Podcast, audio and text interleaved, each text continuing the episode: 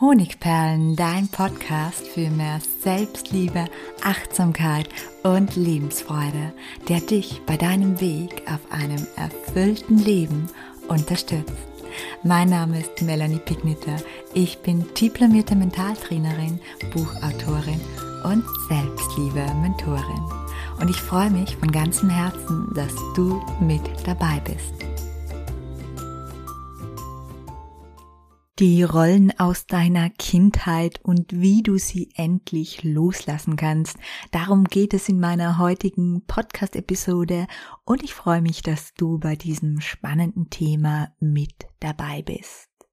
Bestimmt kennst du das, du bist zu Besuch bei deinen Eltern bzw. deiner Ursprungsfamilie und irgendwie schlüpfst du ganz unbemerkt wieder in die Rolle des tollpatschigen Kindes oder auch des rebellierenden Teenagers. Wie kommt das? Wir alle haben in unserer Kindheit Rollen angenommen, die tief in unserem Unterbewusstsein verankert sind. Manche davon mehr und manche davon weniger. Sind wir dann im altbekannten Umfeld, dann finden diese Rollen sehr schnell ihren Weg nach außen und plötzlich findest du dich in der vergangenen Familiendynamik deiner Ursprungsfamilie wieder. Das ist normal und noch kein Anlass zur Sorge. Schwierig wird es dann, wenn du als Kind immer wieder ungesunde Rollen übernommen hast, die du bis heute nicht richtig loslassen konntest.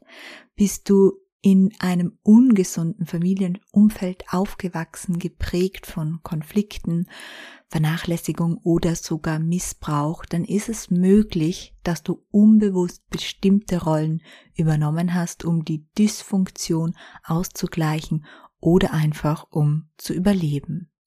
Und diese Rollen können verschiedene Formen annehmen und haben langfristige Auswirkungen auf dein Leben. Und in der heutigen Podcast-Episode wollen wir uns genauer anschauen, welche Rollen Kinder in ungesunden Familienumfeldern übernehmen und wie sich diese Rollen auf unser späteres Leben auswirken können. Insgesamt habe ich dir die sechs häufigsten Rollen, die in einem ungesunden Familienumfeld entstehen können, heute mitgebracht. Wir beginnen mit dem Sonnenscheinkind. War die Stimmung in deiner Kindheit zu Hause oft düster? Hatten deine Eltern ständig Sorgen? Waren sie geplagt von Krankheit oder wurde viel gestritten? Dann kann es sein, dass du die Rolle des ewigen Sonnenscheins übernommen hast. Du hast durch dein unkompliziertes Wesen und dein Lachen versucht, die Disharmonie in der Familie auszugleichen, auch wenn das auf keinen Fall deine Aufgabe war. Und die Folge kann sein, dass du auch heute oft noch lachst, obwohl dir gar nicht danach ist. Du hast sehr, sehr feine Antennen, um die Emotionen und die Stimmungen anderer wahrzunehmen und du fühlst dich verpflichtet, ihre schlechte Laune auszugleichen. Ebenso meidest du mit hoher Wahrscheinlichkeit sehr oft Konflikte oder gibst sehr schnell nach. Kurzum, die Harmoniesucht, die du dir in der Kindheit antrainiert hast, bestimmt auch heute noch dein Leben. Das zweite Kind ist das Retterkind. Wenn Kinder über längere Zeit mit instabilen und unzuverlässigen Eltern konfrontiert sind, kann das dazu führen, dass sie in die Rolle des Retters oder Helfers schlüpfen. Sie fühlen sich dann verpflichtet, diese Rolle, die für ein Kind natürlich eindeutig überfordernd sind, einzunehmen, um die Familie und das Familienumfeld zu stabilisieren. In vielen Fällen bleibt aber dieses Retter- und Helfersyndrom bis ins erwachsene Alter aufrecht. Nicht zuletzt aus der tiefen Sehnsucht heraus, auch endlich einmal selbst gerettet zu werden. Aus dieser Sehnsucht heraus tun sie es für andere, nämlich genau das, was sich das Kind, das sie damals waren, so sehr gewünscht hätte, nämlich zu retten. Zudem haben sie meist durch das instabile Familienumfeld in der Kindheit sehr wenig Liebe und Aufmerksamkeit erhalten. Und das antrainierte Helfersyndrom, das ja oft ins Erwachsene-Leben mit übernommen wird, das ist oft ein unbewusster Weg, um Anerkennung von anderen zu erhalten und dieses Liebesloch von damals dadurch zu stopfen.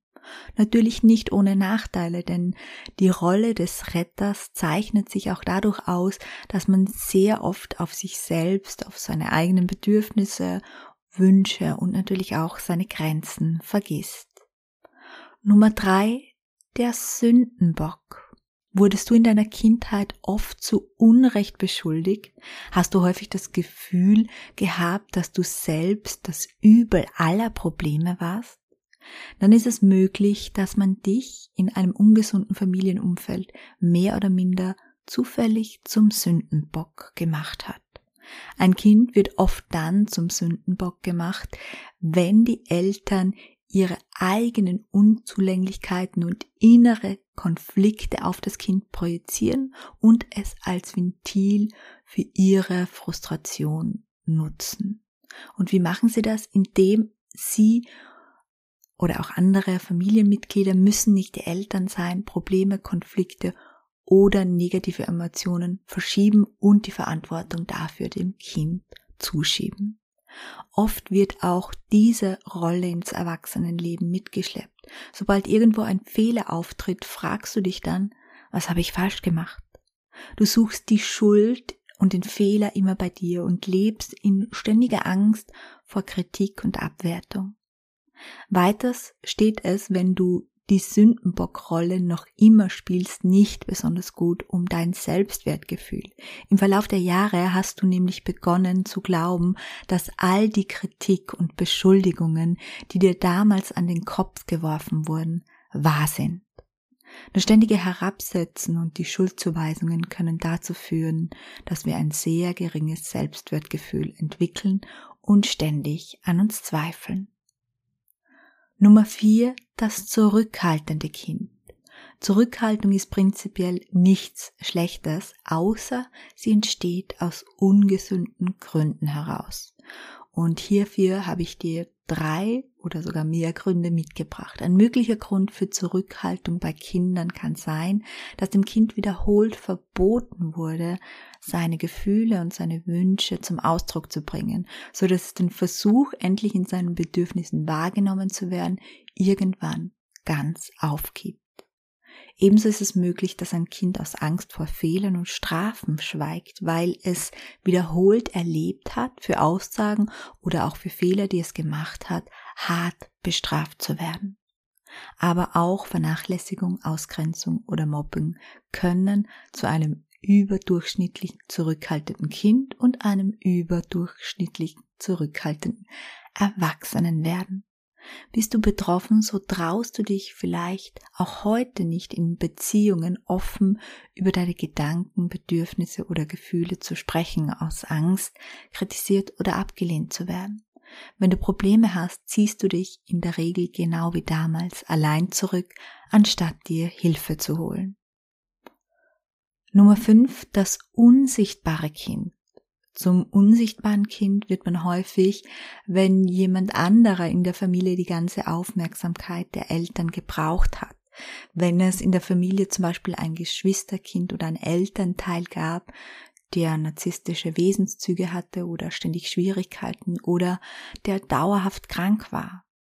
Denn das hat dazu geführt, dass die ganze Aufmerksamkeit der übrig gebliebenen Erwachsenen dafür benötigt wurde. Und womöglich ist es dir genauso ergangen und du hast dich der Situation angepasst und dich unsichtbar gemacht, da dir klar war, dass deine Eltern oder deine Erziehungsberechtigten nur begrenzte Ressourcen haben. Und vielleicht bist du bis heute in gewisser Art und Weise der oder die Unsichtbare geblieben. Du machst niemanden Umstände, bist super unkompliziert, drängst dich nie in den Mittelpunkt und auch mit deinen Problemen behelligst du kaum jemanden. Das mag praktisch für andere sein, aber leider nicht für dich, denn du verdienst Aufmerksamkeit und Unterstützung, genauso wie jeder andere auch. Sechstens, das überangepasste Kind. Hast du als Kind ständig versucht, den hohen Erwartungen deiner Eltern nachzueifern? Wurdest du öfter mit Abwertung bestraft, wenn du in einer Sache nicht gut genug warst? Wurden deine Grenzen und Wünsche einfach nicht respektiert? Dann ist es möglich, dass du zu einem überangepassten Kind wurdest, einfach aus Angst davor abgelehnt oder aus der Familie ausgegrenzt zu werden. Eventuell hat sich auch eine Portion Perfektionismus dazu gesellt, die dir dabei helfen sollte, damals endlich einmal die Erwartungen der Eltern oder anderer Erziehungsberechtigter zu erfüllen und gut genug zu sein. Und genau diese Angst hast du vielleicht auch heute noch und vermeidest daher, deine Meinung zu äußern, anzuecken oder gar in einen Konflikt zu geraten. Du passt dich wie so ein Chamäleon den Erwartungen und den Vorgaben deiner Mitmenschen an. Es geht immer darum, was sie gut finden und was sie wollen, was du selbst bevorzugst und welche Wünsche du hast, hast du vielleicht schon sehr, sehr lange vergessen. In diesem Fall ist es höchste Zeit, diese Rolle abzulegen. Das waren die sechs Rollen und die häufigste Frage, die daraufhin folgt, ist wahrscheinlich, kann es sein, dass ich mehrere Rollen übernommen habe? Und ja, das ist natürlich möglich. Wir haben immer mehrere Anteile und so kann es auch sein, dass du sozusagen einige Mischrollen übernommen hast. Leider gibt es aber keinen Zauberspruch, der dich von schädlichen Rollen, die du vielleicht seit deiner Kindheit mitschleppst, sofort befreien kann. Aber es gibt Wege. Und hier möchte ich dir heute ein erstes Ritual oder eine ritualartige Übung mitgeben, die ein sehr, sehr großer Meilenstein sein kann, wenn es darum geht, diese alten Rollen abzulegen. Erster Schritt, werde dir deiner Rolle bewusst. Beschreibe die Rolle oder die Rollen, die du ablegen möchtest, so genau wie möglich. Zum Beispiel mit Stichworten oder Eigenschaftsworten. Welche Gewohnheiten sind damit verbunden? Welche Aussagen und welche inneren Überzeugungen und Glaubenssätze? Notiere dir alles dazu. Nummer drei. Nun sortiere aus deinem Kleiderschrank, ja, du hörst richtig, ein altes Kleidungsstück aus. Vielleicht gibt es ein Pyjamakleid, das schon Löcher hat oder ein ausgewaschenes Sommerkleid, das du schon seit Jahren nicht mehr trägst. Nummer 5, wenn du magst, übertrage jetzt die Merkmale der Rolle, die du ablegen möchtest, nun auf dieses Kleidungsstück mit einem Stift. Und Nummer 5, Lass die Zeremonie beginnen. Zieh das Kleidungsstück zuerst an und dann zieh es ganz feierlich aus. Und während du es ausziehst und auch dann, wenn du es noch ausgezogen hast, sagst du alles, was du damit loslassen möchtest. Alles, was auf dem Kleidungsstück steht. Und dann verbanne das Kleidungsstück, bringe es zum Müll in die Kleidersammlung oder wo auch immer hin. Probier es aus, auch wenn es mal was ganz, ganz anderes ist. Ein feierliches Ritual prägt sich viel besser in unser Unterbewusstsein ein, als wenn wir uns einfach vorsagen, was wir loslassen wollen. Meistens braucht es danach dennoch einige mentale Übungen, zum Beispiel Glaubenssätze, die wir auflösen müssen, damit wir die Rolle ganz loslassen können. Aber das feierliche Ritual kann uns dabei helfen, diesen ersten schweren Stein ins Rollen zu bringen. Und dennoch ist es so, dass die Wurzeln für unsere Rollen und unsere Verhaltensweisen meist noch sehr, sehr, sehr viel tiefer liegen. Wenn du bereit bist, in diese Tiefe zu tauchen und den Schmerz sowie die Glaubenssätze deiner Kindheit endlich hinter dir zu lassen, um frei und erfüllt durchs Leben zu gehen, so lade ich dich ganz herzlich ein, dir meinen inneren Kindkurs in der Variante nur für mich oder innerer Kind Mentor anzusehen, der gerade aktuell, wie es nur einmal im nächsten Jahr möglich sein wird und auch heuer zum letzten Mal buchbar ist und zwar nur für insgesamt 14 Tage. Ähm, der Kurs ist seit letzten Donnerstag buchbar, also das heißt ungefähr noch gute 10 Tage solange der Vorrat reicht, denn die Teilnehmerzahl ist wie immer begrenzt und meistens so ein paar Tage vor Ablauf der Launchfrist ist auch schon ausverkauft. Du hast jetzt noch die Möglichkeit dabei zu sein. Ich verlinke dir die Seite zum Kurs mit allen Infos über den Kurs und auch über den inneren Kind Mentor. Das ist sozusagen die zweite Variante, wenn du anderen später dann deine inneren Kind Tools weitergeben möchtest unten in den Show Notes. Und falls du Fragen zu diesem Kurs hast, dann scheu dich nicht, mich persönlich zu kontaktieren. Ganz, ganz wichtig, in diesem Kurs bin ich auch persönlich für dich verfügbar. Das heißt, es gibt jederzeit auch einen Support und ich begleite den Kurs live mit einer Telegram-Gruppe und auch mit Live-Mentorings. Ja, alle Infos dazu unten in den Show Notes. Und ja, ich danke für deine Aufmerksamkeit. Ich hoffe, du kannst dir auch aus dieser Podcast-Episode wieder etwas mitnehmen für deine persönliche Entwicklung und deine emotionale Freiheit. Von Herzen, deine Melanie.